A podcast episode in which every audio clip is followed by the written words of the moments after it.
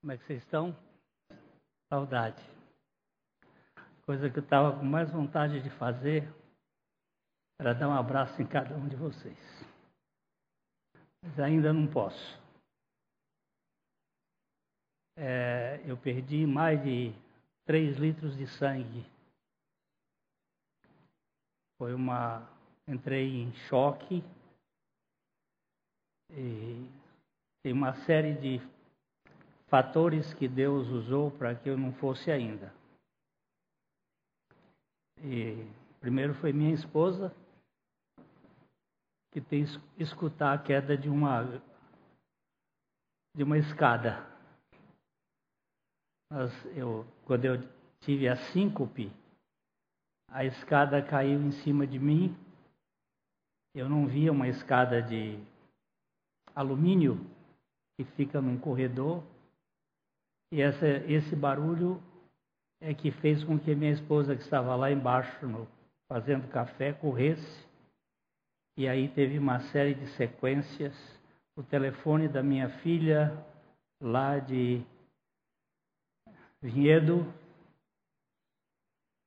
isso desencadeou para ela ligar para outra filha, que chamou o doutor Elias, e foi muito, tudo muito rápido. E a Unimed, que foi de uma presteza fora de série. E a doutora Gláucia, eu quero um dia agradecê-la de coração. É, diz os médicos que meia hora mais no sábado vocês teriam fazendo velório aqui. Mas Deus ainda nos quer. Porque foi tudo muito rápido e o Senhor nos manteve. E eu estava lá no hospital, na UTI, e quando jovem, antes de me casar, eu ganhei um livro de uma senhora que foi nossa madrinha de casamento, Dona Esther Dias, e tem o título de Vinde, amados meus. E esse livro eu me eu perdi ao longo do tempo. Ele estava lá na minha biblioteca, mas eu não achava esse livro, eu tinha vontade. Um dia vi na, na internet, eu comprei o livro, e lá no hospital não era permitido usar telefone nem mas me deram uma permissão lá para eu ler um trecho. Alguma coisa que Deus queria me falar. E ele disse o seguinte: Ah, meu amado,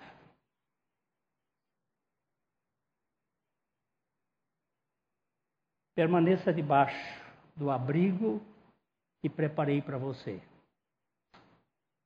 porque o atraí a mim, e embora às vezes esteja indiferente, meu amor por você arde sempre como fogo. Meu ardor nunca esfria. Meu anelo pelo seu amor e afeição é profundo e constante. Não demore em encontrar uma oportunidade para ficar mais tempo a sós comigo. Separe tempo, mesmo que as tarefas tenham de esperar. Nada acontecerá. As coisas têm menos importância do que você pensa. O tempo que passar comigo será como um jardim florido ao passo que o tempo dedicado às coisas comuns é como um campo cheio de restolhos. Amo você. E se puder ficar tão perto de mim a ponto de sentir o pulsar do meu coração, conhecerá algo que dará forças para o seu sustento. Levei os seus pecados e desejo levar os seus fardos. Receba a dádiva de um coração leve e feliz, porque o meu amor dissipa todo medo e cura toda enfermidade. Inclina a cabeça no meu peito e descansa em mim. Você experimentará a vida ressurreta e a paz. A alegria do Senhor se tornará sua força e fontes de salvação se abrirão no seu interior. Aquilo foi, naquela hora, era Deus falando comigo. E eu me lembrei de Wayne Jacobsen, um pastor que trabalhou vinte e tantos anos numa igreja e estava exausto, estava cansado, estava meio deprimido. E ele começou a conversar com Deus e reclamar. Reclamar que ele tinha dedicado a sua vida para o ministério e ele só cuidava de gente infantil. E ele tinha que trocar fraldas toda semana de gente que não amadurece. E ele tinha que fazer mamadeiras para aqueles que já deviam ser adultos, mas ainda precisava de mingau ele começou a reclamar e ele disse: Naquele dia Deus resolveu falar comigo. E Deus me perguntou: Você está cansado de quê? Ele disse: Estou cansado de trabalhar na tua igreja. Eu me dediquei a vida toda no ministério da tua igreja, estou cansado. Ele disse: Não, senhor. Você está cansado de trabalhar na sua igreja, não na minha. Eu nunca precisei de ninguém para fazer nada para mim. Eu criei o universo sozinho.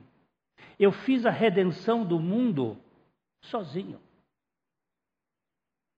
Eu não preciso do seu trabalho. Você precisa de mim mas eu não preciso de você. Você se acha indispensável na igreja. Você se acha como aquele que pode dar as soluções para os problemas, é por isso que você está cansado. Porque você quer ser eu. Você está cansado com você mesmo e com o seu ministério, não com o meu. E ele disse: Senhor, quer dizer que esses anos todos foram inúteis? Ele diz para mim, sim. E para você, cansaço. E então o que eu faço? Sente-se. E se eu quiser usar, quiser usar você, eu vou usar. Ele disse: Foi um grande dia da minha decepção eu vi que vinte e tantos anos de trabalho tinham sido inúteis. Porque tudo que a gente faz na carne, para nada aproveita. Ainda que seja coisas monumentais. E naquele lugar, ali na UTI, o Senhor falou comigo: Você não tem mais agenda. A sua agenda sou eu. De modo que hoje eu estou me colocando aqui diante da igreja e colocando o meu ministério para a igreja. Eu não tenho mais compromisso com a igreja, estou compromisso com Jesus. Se a igreja me quiser, com Jesus. Ele é que vai determinar o que eu tenho que fazer. Não é mais a exigência da comunidade. É aquilo que ele quiser que eu faça. E ele me disse só uma coisa: você foi chamado para pregar a minha palavra. E é com isso que eu vou te usar. Ou aqui, ou em qualquer outro lugar. De modo, meus irmãos, eu não tenho mais agenda. Vocês não precisam marcar nada comigo, que eu não vou atender, a não ser que o Senhor mandar. Se Ele mandar, o N. Jacobson disse que daquele dia em diante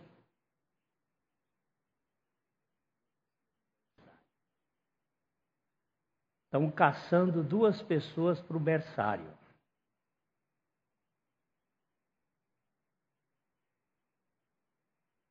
Um, dois. Já temos lá. Obrigado, queridas. O N. Disse: Nunca mais eu parei, mas nunca mais eu cansei, porque agora eu não faço na força da minha carne, mas no poder do Espírito Santo. E eu estou assim, esperando nele. É, ainda estamos com essa limitação de poder estar próximo, porque o, os índices não chegaram no ponto exato, mas vão chegar. Eu estou muito animado. Muito animado. É, Londrina está sendo invadida pelo mosquito da dengue. E eu acho que nós temos parte nesse assunto. Como é que está o seu quintal? Como é que está as suas flores? Como está a água na sua casa? A gente sempre passa isso para os outros, é a casa do vizinho, mas nós precisamos verificar como é que estão os nossos ambientes onde nós moramos. Existem alguns repelentes que precisam ser passados. O assunto é sério. Uma irmã nossa esteve no hospital evangélico e não havia lugar tamanha quantidade de pessoas infestadas com o, o vírus da dengue de uma maneira muito forte. Então, cuidem-se e passem os repelentes. Existem um, algumas medidas que podem ser tomadas. Há um recipiente que você pode fazer com garrafa PET. Pode ir na internet para verificar como fazer, para que os bichinhos possam colocar os seus ovos dentro daquilo ali e ele não, não prolifera, nasce dentro do, da garrafa e morre. Uma outra coisa é ah, vinagre de álcool. Nós começamos a colocar na nossa casa em pequenas porções. O Barba foi em casa e nos deu essa orientação. E a gente coloca nos ambientes da casa um cerca de um dedo de vinagre de álcool branco. O melhor é o branco. E coloca num recipiente no quarto, na casa, nos lugares o bicho não gosta daquele cheiro. Não é agradável mesmo. O, o vinagre ele tem um cheiro de vinagre mesmo. E aquele cheiro é repelente. Até o Senhor Jesus rejeitou o vinagre na cruz.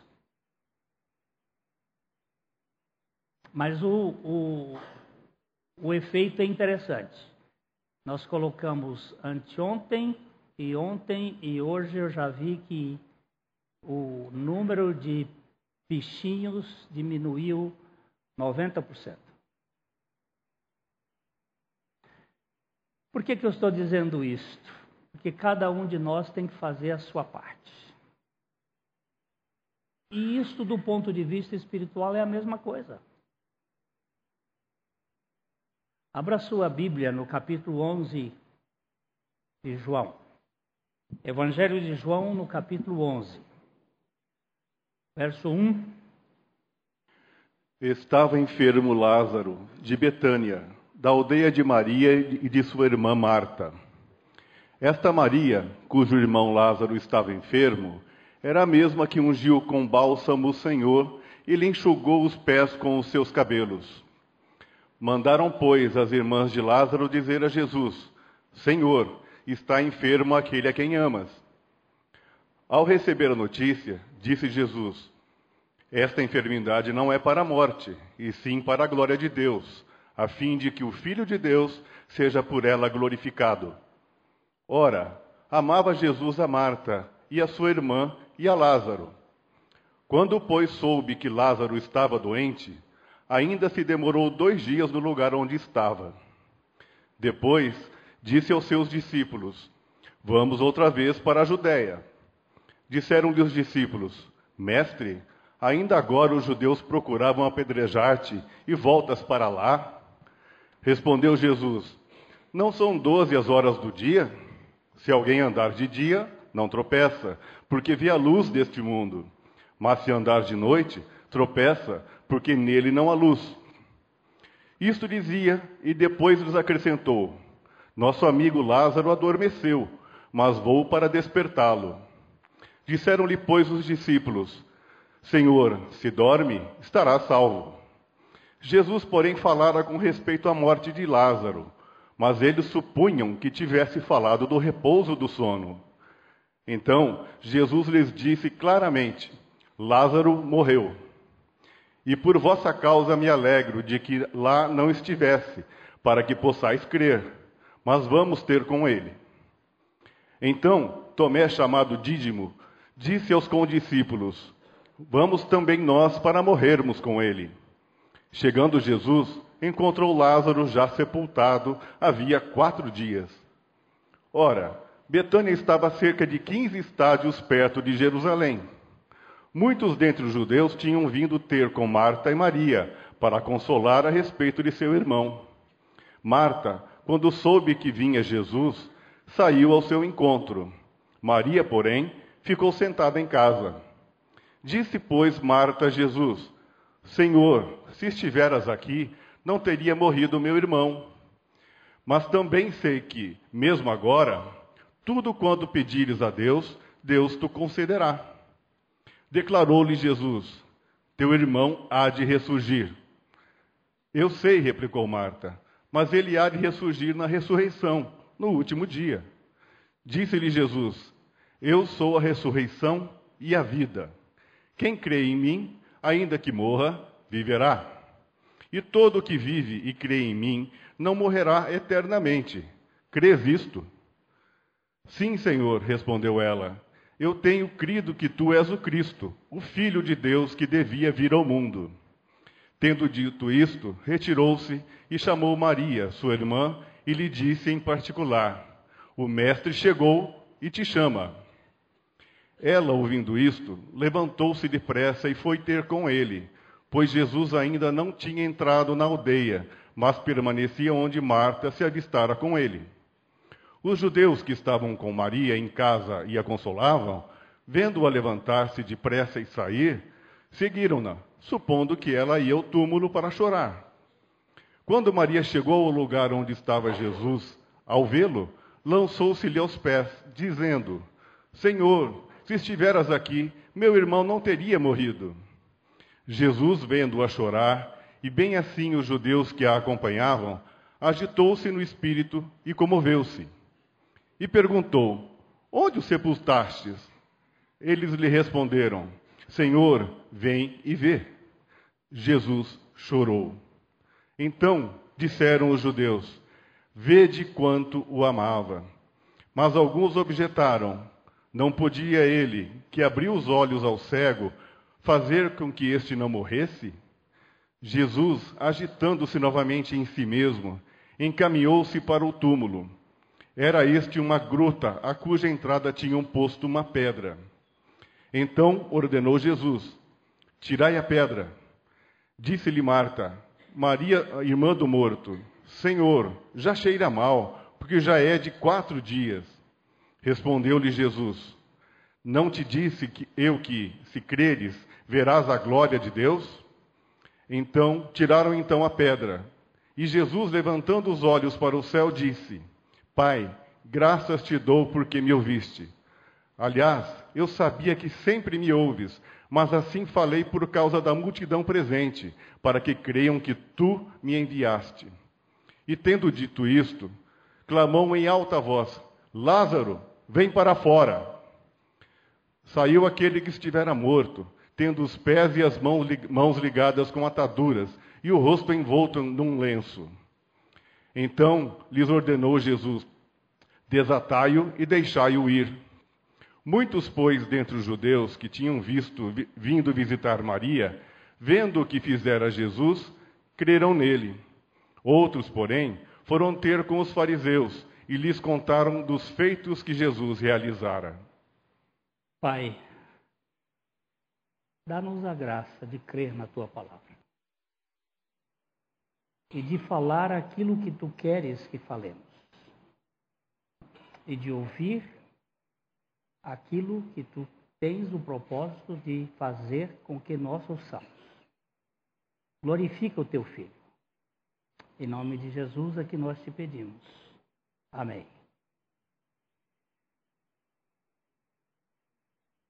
Eu quis que nós lêssemos todo este episódio Lembra-se que Jesus fez sete sinais no seu ministério terreno. Ele realizou estes sinais registrados por João. O Evangelho de João registra oito sinais de Jesus, oito milagres. Sete deles são antes da cruz e da ressurreição. E um depois da ressurreição. E cada sinal destes tem um objetivo.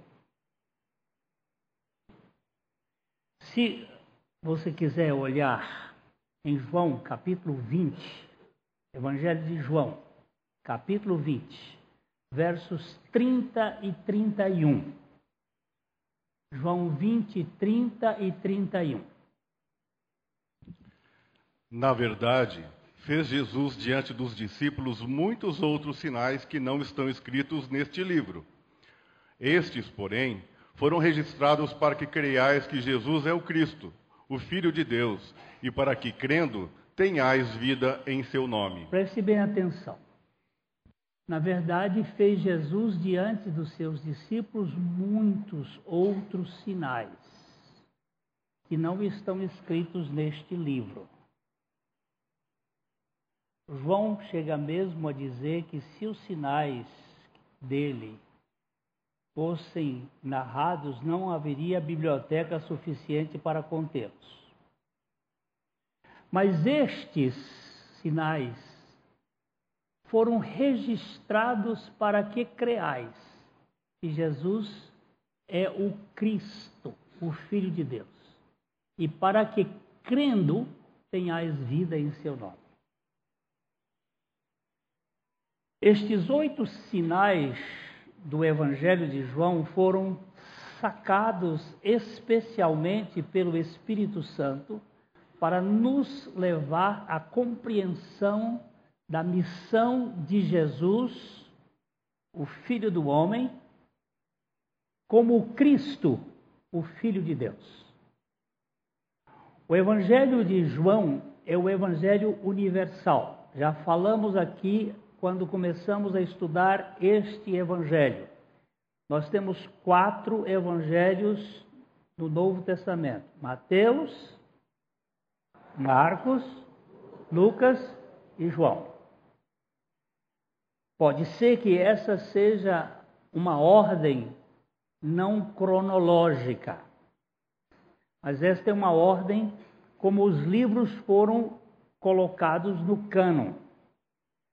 Mateus é um evangelho preferencialmente para evangelizar judeus. Levi é Mateus.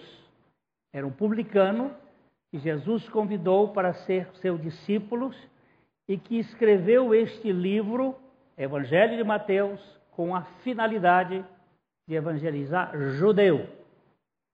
Então, quando você for ler o livro de Mateus, tenha em mente que os argumentos usados pelo Espírito Santo é para que o judeu conheça a Jesus como o Cristo. Marcos escreveu o seu evangelho com a finalidade de evangelizar os romanos. E o seu evangelho mostra estas características Jesus como servo em comparação ao Império Romano que tinha um rei. Os judeus não tinham um rei, eles estavam agora servo, Jesus é rei. Os romanos tinham um rei, Jesus é servo. Lucas escreve o seu evangelho para evangelizar os gregos e mostra Jesus como o filho do homem, a humanidade de Cristo. E João escreve para mostrar que Jesus é o Salvador do mundo, tanto de judeus quanto de gentios, e mostra que Jesus é o Filho de Deus e que ele fez todos estes sinais com o objetivo de nos levar a crer nele. Então, estes sete sinais, nós chegamos hoje ao fim deles. O primeiro foi as bodas de Caná da Galileia. Se a gente tirar uma palavra daquele sinal para identificar o que, que o sinal está falando, qual é a, questão que enfatiza. Se eu tiver só para descrever uma palavra, aquele sinal fala da palavra. Quando Maria diz: Fazei tudo quanto ele vos disser. É o sinal que fala do valor, da importância da palavra de Jesus. Qual é a diferença entre a palavra de Deus e a palavra do homem? Qual é a diferença entre a palavra de Deus e a minha palavra? A minha palavra é um veículo de comunicação. Eu me comunico com ela. A palavra de Deus é um instrumento de operação. Deus opera pela sua palavra. 1 Tessalonicenses, capítulo 2, versículo 13. 1 Tessalonicenses 2, 13.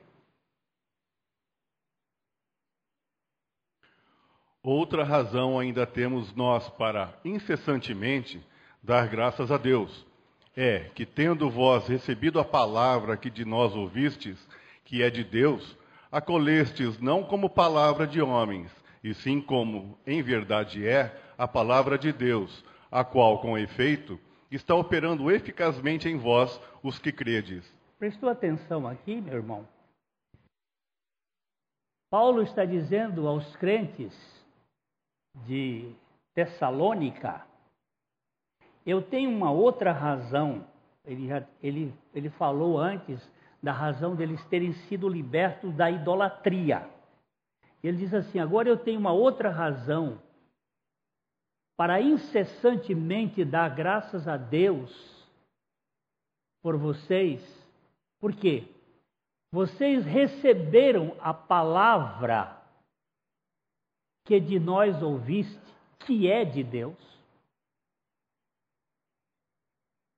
Vocês acolheram esta palavra não como palavra de homens, e sim como palavra, como em verdade é a palavra de Deus, a qual com efeito está operando eficazmente em vós, os que credes. Eu não tenho na pregação que convencer ninguém, eu tenho que apresentar a palavra de Deus. Porque a palavra de Deus é em si suficiente para levar ao convencimento do pecador através do Espírito Santo. Não é o que eu digo tentando argumentar, é o que a palavra de Deus diz.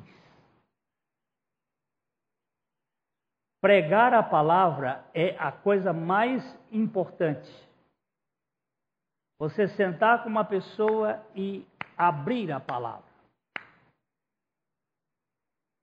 A menina cortou os dois punhos, porque o namorado dela lhe deu um chute.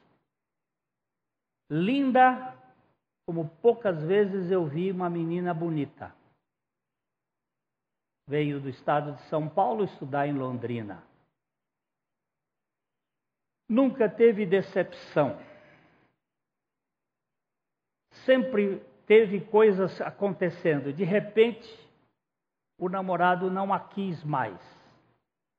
E não a quis porque ele a quis levar para a cama e ela não quis ir para a cama com ele, por causa dos seus princípios. E ele então descartou-a. E ela não suportou e cortou os dois punhos. Foi levada para o hospital evangélico, lá passou por processo, transfusão e coisas mais, e ela foi mantida, contida numa, numa cama, amarrada, com aquelas faixas, porque ela estava muito agitada. A senhora com quem ela morava num pensionato aqui veio e me perguntou se eu podia ir fazer uma visita a esta moça. Fui lá eu. Quando eu entrei, não tinha ninguém naquela hora no quarto. E essa menina me recebeu com impropérios, com elogios à minha mãe, com o que ela podia dizer de mais grosseiro. O que, que você está fazendo aqui, seu filho de todas as possibilidades que ela disse? Eu quero morrer, eu quero morrer. Eu disse, você, a coisa que Deus mais quer é que você morra. Porque você não presta para nada. Nem para se suicidar você presta. Você chama a atenção de todo mundo para o seu umbigo. Você é uma menininha mimada, mas Deus quer que você morra. E ela parou. E disse: O que, que você está dizendo? Eu digo: A coisa que Deus quer mais é que você morra. Só que não é com gilete, minha filha. É com cravos é lá na cruz com Cristo. E o ouvido dessa menina se tornou agora audível. Ela disse: O que, que é isso? Abri uma gaveta, tirei um Novo Testamento dos Gideões, coisa que é muito importante, é você não ter, apresentar sua Bíblia se você for falar, pregue a, Bíblia do outro. E como tinha lá aquela, e eu fui versículo por versículo, mostrando a obra de Cristo no Calvário. Que Jesus Cristo veio a este mundo para salvar pecadores. Mas não é só perdoar pecados é nos levar a morrer com Ele. O sangue dele derramado nos purifica de todo o pecado. Mas a cruz nos tra trata com quem nós somos, não com o que nós fizemos. O sangue é com o que nós fizemos, a cruz é com o que nós somos. E lá na cruz ele morreu para que eu morresse juntamente com ele. E quando eu terminei de falar isso, ela disse: Por que nunca ninguém me falou isso? Eu disse: Porque muita gente não sabe o que é isso. Eu também não sabia. Mas esta é a verdade da palavra de Deus. E ela disse: Eu creio. E agora? Olha só. Está operando em vós, eficazmente em vós, os que credes. Eu creio. Você me solta daqui? Ela estava amarrada. Eu disse: agora não sou eu que tenho que comandar isso soltar você agora, eu tenho que consultar. Chamei a enfermeira. A enfermeira pegou para mim e disse assim: Eu não posso, só o médico pode fazer isso. Então chamou o médico, chamou o médico. O médico olhou para mim e disse assim: É sua responsabilidade se eu soltar. Eu digo: Minha não. É responsabilidade de quem a libertou. Quem a libertou não fui eu. Quem libertou foi Jesus. Ele vai cuidar disso.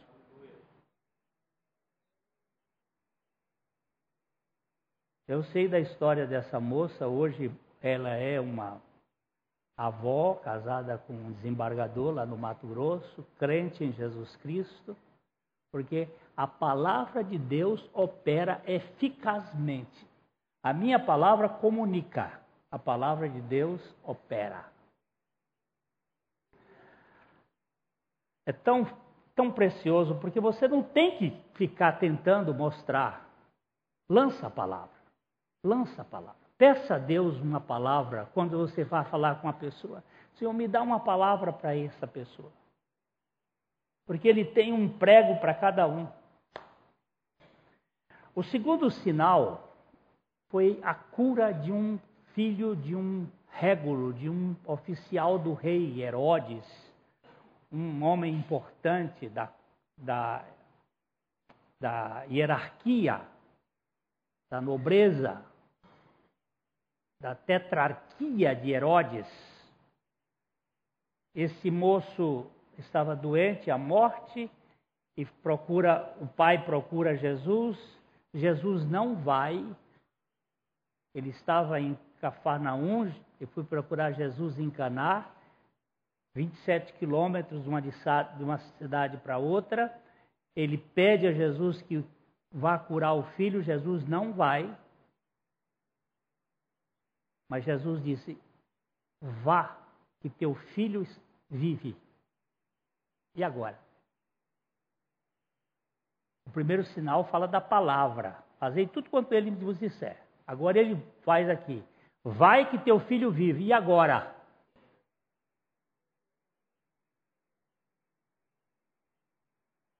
Agora precisa da fé. Então esse sinal fala da fé, do do régulo. Ele creu na palavra de Jesus e partiu. Só que você vai ver no texto que ele não partiu no mesmo dia, ele partiu no dia posterior. Isto significa que aquele que crê, ele descansa. Quando você crê, você senta. Enquanto você não crê, você fica trepidando, correndo de um lado para o outro. Procurando. Por que, que muita gente fica correndo daqui para colar, para colar, para colar, procurando, procurando, porque não achou ainda? Porque quando você crê, você descansa. Não tem mais aquela busca. O segundo sinal é a fé. O terceiro sinal é a cura do paralítico de Betesda. Um homem que estava doente há 38 anos e ninguém se preocupava com ele. E Jesus vai lá e pergunta para ele: Queres ser curado? Aí ele apresenta uma desculpa: ninguém cuida de mim, porque aí a, a vitimização. se eu perguntar aqui para você e para um bocado de gente, você quer ser curado? Vai começar a dizer, é, vai procurar, ah, eu não, não tenho, não tenho recurso, não tenho condições, eu não tenho, eu tô, sou assim desde que eu nasci. Quando a, a doutora Gláucia chegou lá no chão do meu banheiro, onde eu estava caído, e ela pegou minha pressão, estava 6 por 4, e ela disse assim: está em choque. O, o Senhor me trouxe assim: ainda que eu ande pelo vale da sombra da morte, não temerei mal algum, porque tu estás comigo. Eu estava tão sem memória que o único texto que veio foi este. Isso chama-se graça. Graça é Deus fazendo tudo para aquele que não, não merece nada. Se você acha que merece, entra para o Instituto Rio Branco e vai ser um embaixador. É lá é o lugar do mérito, da meritocracia. Agora, se você não merece, entra no, campo, no, no tanque de Betesda, na casa da misericórdia, e ali você encontra a presença do Senhor Jesus para os miseráveis. Para os indignos, Palavra, fé e graça vão gerar o quarto sinal. Que qual é o quarto sinal?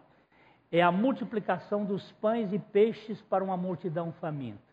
Porque se eu tenho palavra de Deus e a palavra de Deus gera fé em mim, motivado pela graça, eu tenho satisfação, eu tenho plenitude, eu tenho aquilo que realmente satisfaz a minha vida. E não só satisfaz a minha particularmente, satisfaz a sua, a dele, a do outro, e mais, e mais. De todo aquele que crê. De todo aquele que crê. O quinto sinal foi Jesus andando sobre o mar revolto, e esse sinal fala de paz. Porque qual é a consequência da salvação? Por meio da palavra. É gerar fé através da graça, satisfazendo o nosso coração e trazendo paz. Justificado, pois, mediante a fé, temos paz com Deus por meio de nosso Senhor Jesus Cristo. Eu não tenho paz. Muito bem, vamos pregar o Evangelho. Porque a Bíblia diz que o coração do ímpio é como um mar agitado, lançando de si lama e lodo. O ímpio não tem paz.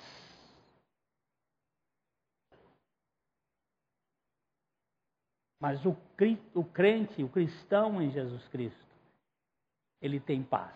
Primeiro com Deus, segundo consigo mesmo e terceiro com os outros.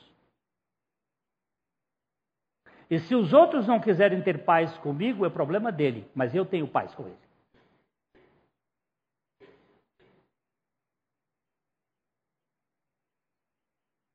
O sexto sinal é Jesus cura o cego de nascença.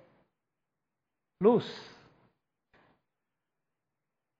O cristão não anda mais em trevas. Nós vamos ver esse, depois, no decorrer deste, deste desse milagre que é o maior de todos os milagres? Este é o maior de todos os milagres? O milagre da vida. Mas eu preciso ter luz para saber onde eu estou andando. E o final, o último milagre de Jesus é exatamente isso, a ressuscitação de Lázaro, não a ressurreição de Lázaro. Porque há uma diferença entre ressuscitação e ressurreição. Ressuscitação é fazer um morto voltar a viver a mesma vida que ele tinha antes. Ressurreição é fazer o morto ter a vida que ele não pode morrer mais. Lázaro recebeu uma vida que ele tinha antes. Jesus Cristo foi o primeiro, o primogênito da ressurreição. Ele recebeu a vida com a qual ele não pode morrer mais. E é com essa vida que ele nos salva. É a vida da ressurreição. Estes sinais, eles são todos eles encadeados de uma maneira muito muito adequada. A palavra de Deus gera fé pela graça que satisfaz o coração do homem, trazendo paz, iluminação e vida. Lázaro estava enfermo na aldeia de Betânia, aldeia de Marta e Maria. Eu começo hoje um estudo, se o Senhor permitir, aqui, e deve demorar um pouco nesse capítulo, porque é alguma coisa extraordinariamente grande para nós. Mas vamos só, poucas palavras. Betânia, aperta o dedo nessa palavra aqui, Betânia. Vamos ver o que significa esta palavra. Betânia, de origem aramaica, casa dos dátiles, ou casa da miséria.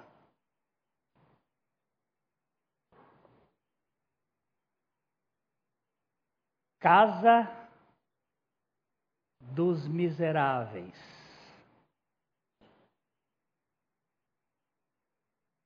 Para onde Jesus vai? Vai para Betânia, para a casa de Maria e de Marta. É muito interessante este fato.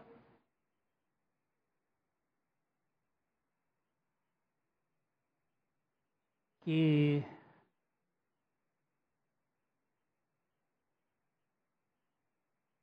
o maior milagre acontece na casa dos miseráveis.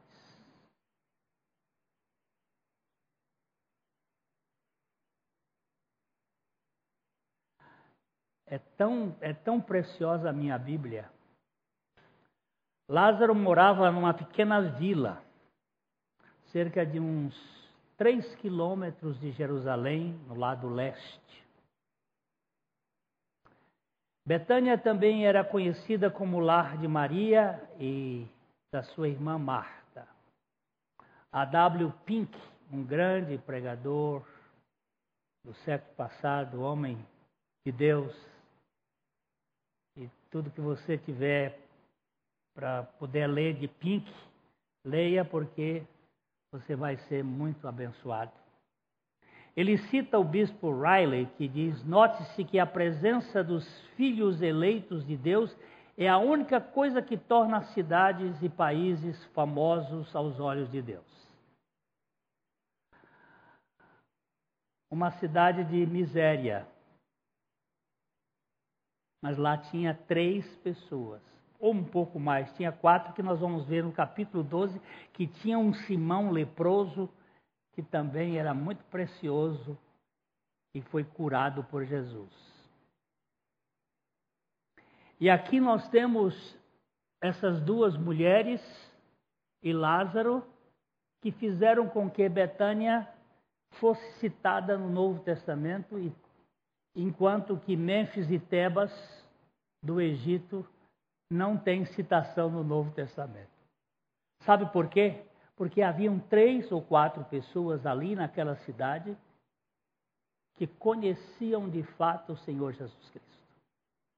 A sua casa na cidade de Londrina é evidente que é um saleiro, porque nós somos chamados de sal da terra e luz do mundo.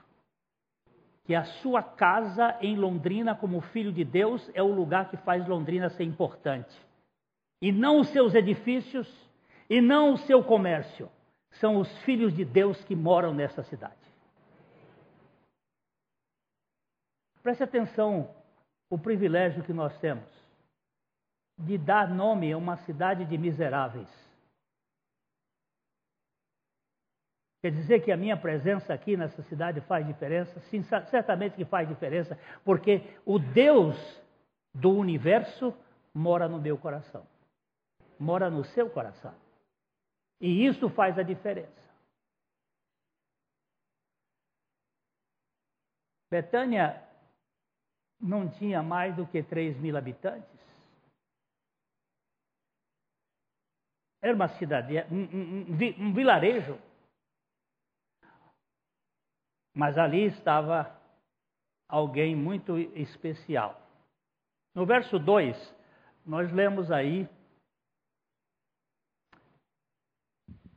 é, esta Maria.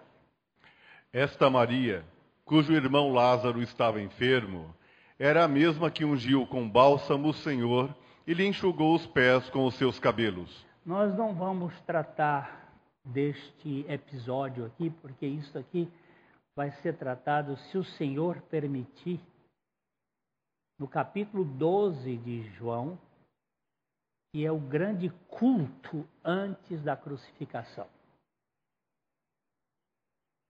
Quando ela oferece um vaso de alabastro de 300 dinheiros ou 300 denários, correspondente ao trabalho de um homem por um ano de serviço, para colocar num culto de adoração de poucos minutos.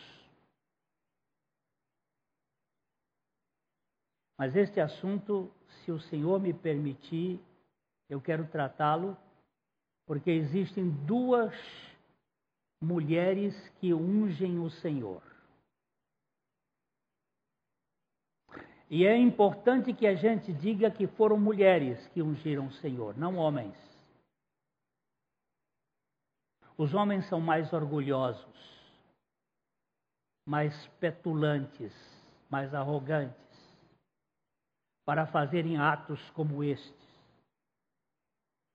E ela recebeu uma repreensão por parte dos discípulos e especialmente por Judas,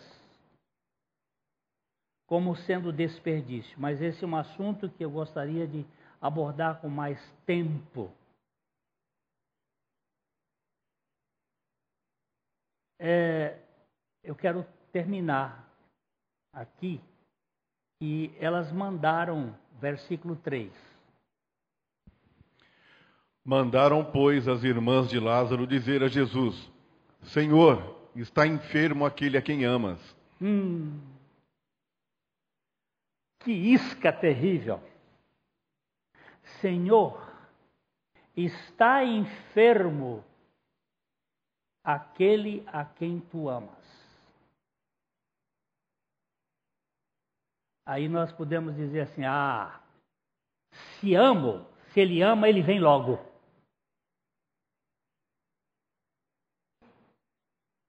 A gente tem um amor instantâneo.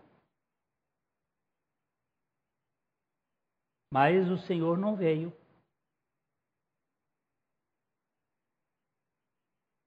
É, Lázaro adoeceu, aparentemente o Senhor estava lá do outro lado do Jordão, que ele tinha fugido de Jerusalém porque eles queriam apedrejá-lo. Lembra-se do capítulo 9? Eles tentaram apedrejar Jesus e Jesus fugiu, foi lá para o outro lado do Jordão, lá para o lugar onde João Batista começou a batizar.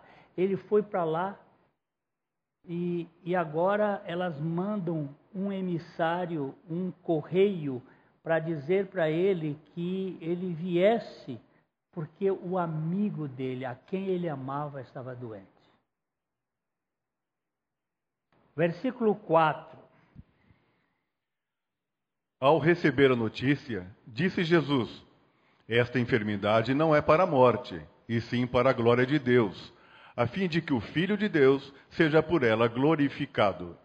Jesus não está dizendo que, a, que essa doença não iria gerar morte. Ele quis dizer que Lázaro não iria ficar na morte. Ele iria ser alcançado pela glória de Deus. Lázaro morreria sim, mas seria ressuscitado dentre os mortos. Qual é o maior milagre? É você entrar na morte e sair dela, ou você ficar como eu, que fica pertinho dela e não, não experimentei por ela? O maior milagre foi aquele de já morto de quatro dias. O verdadeiro propósito da doença era a glória de Deus, para que o Filho de Deus fosse glorificado. Eu vou terminar com o versículo 5 hoje, viu? É, vamos lá. Ora, amava Jesus a Marta e a sua irmã e a Lázaro. Amava Jesus a Lázaro a sua irmã, amava Jesus a Marta, a sua irmã e a Lázaro.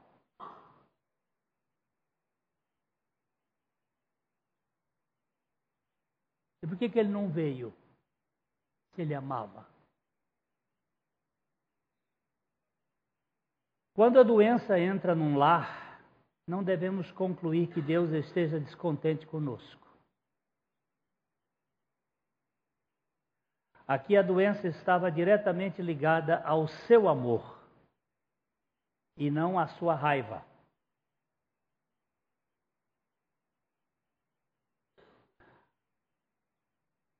Às vezes Deus corrige ao filho a quem ama.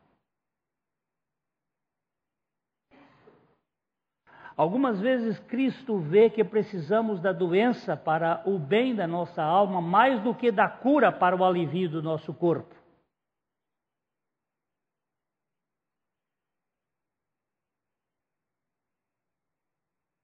Ah, se eu não tivesse essa doença, o que eu seria? Muito mais arrogante.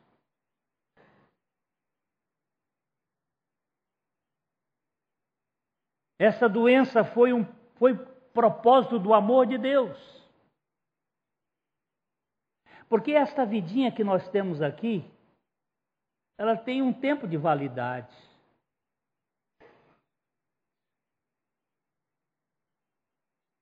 E nós temos uma vida eterna para viver para a glória de Deus.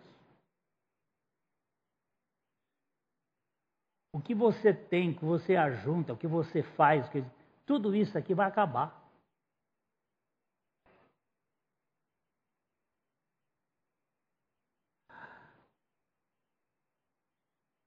Spurgeon disse o seguinte: arrisco-me a dizer que a maior bênção terrena que Deus pode dar a cada um de nós é a saúde, com exceção da enfermidade. Esta muitas vezes tem sido mais útil aos santos do que a saúde.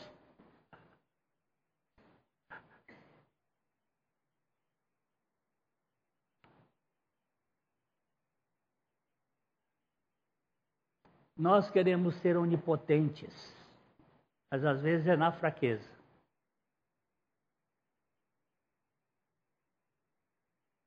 Está a grande vitória. Eu termino contando uma história do Dr. Stalin Jones.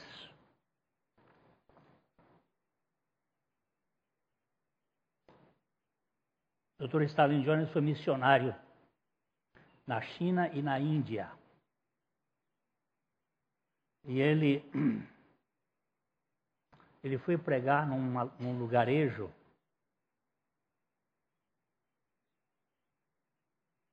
E ele viu uma mulher numa cadeira de rodas. Tão tão feia tão contorcida pelas chamas do fogo no seu rosto e nos seus braços, e ele pregou o tempo todo sem olhar para aquele lado, porque aquilo lhe causava uma repulsa quando ele olhava para aquela mulher.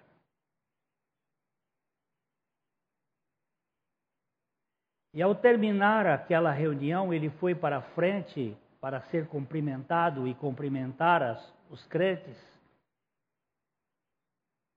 E uma das últimas pessoas que veio foi a mulher na cadeira de rodas. E ele tinha que cumprimentá-la e ele disse que tentou desviar os olhos para não vê-la quando alguém disse: Essa é a nossa professora. É a mulher mais importante desta cidade. Para salvar as crianças que pegam fogo na escola, ela entrou no fogo e salvou algumas crianças.